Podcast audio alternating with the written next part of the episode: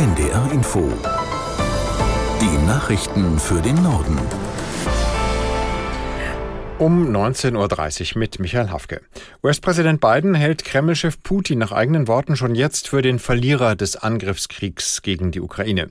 Biden erklärte, Putin habe ein echtes Problem. Der russische Präsident könne den Krieg morgen beenden, aber es gebe keine Möglichkeit, dass er ihn gewinnt. Er verwies zugleich mit Blick auf die Ukraine erneut darauf, dass kein Land NATO-Mitglied werden könne, das gerade angegriffen werde. Biden äußerte sich im Rahmen einer Pressekonferenz mit dem finnischen Präsidenten Nenistö in Helsinki.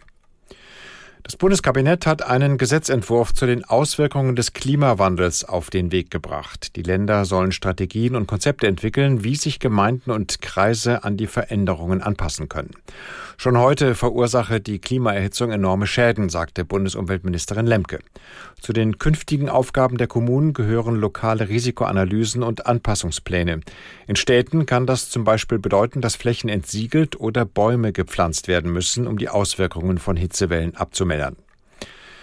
Deutschland hat erstmals eine eigene Strategie für den Umgang mit China vorgelegt. Die vom Bundeskabinett verabschiedete China-Strategie betont einerseits den Willen zur Zusammenarbeit.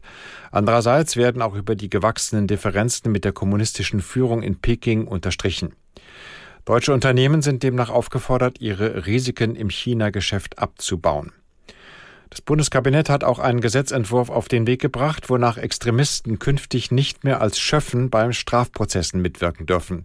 Nur Bürger, die hinter dem Grundgesetz stehen, dürften das Amt demnach antreten. Aus Berlin Sabine Henkel. Schöffen sind ehrenamtliche Richter, die in Strafprozessen mitmachen, neben den hauptamtlichen Richtern.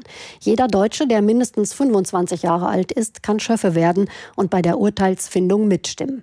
Linksextremisten und Rechtsextremisten sollen als Schöffe möglichst ausgeschlossen werden. Daher soll sichergestellt sein, dass die Bewerber und Bewerberinnen zur demokratischen Grundordnung stehen. Zweifel reichen aus, um die Bewerber auszuschließen. Bundesjustizminister Buschmann will damit die Unabhängigkeit der Gerichte sicherstellen. Vom kommenden Frühjahr an wird es in den USA möglich sein, eine Antibabypille rezeptfrei in der Apotheke oder online zu kaufen. Ärzteverbände hatten sich schon mehrfach dafür ausgesprochen. Aus Washington Katrin Brandt. Die Arzneimittelbehörde FDA hat heute das Medikament Opil der Firma Perigo für den Verkauf ohne Rezept freigegeben. Wie in Deutschland auch müssen Frauen in den USA bisher ihren Arzt aufsuchen, um sich die Pille verschreiben zu lassen. Die Entscheidung der Arzneimittelbehörde kommt zu einer Zeit, in der in den USA intensiv über Verhütung und Abtreibung diskutiert wird. Seit der Entscheidung des obersten Gerichtshofs im vorigen Jahr sind in vielen Bundesstaaten Abtreibungen inzwischen komplett verboten oder stark eingeschränkt. Das waren die Nachrichten.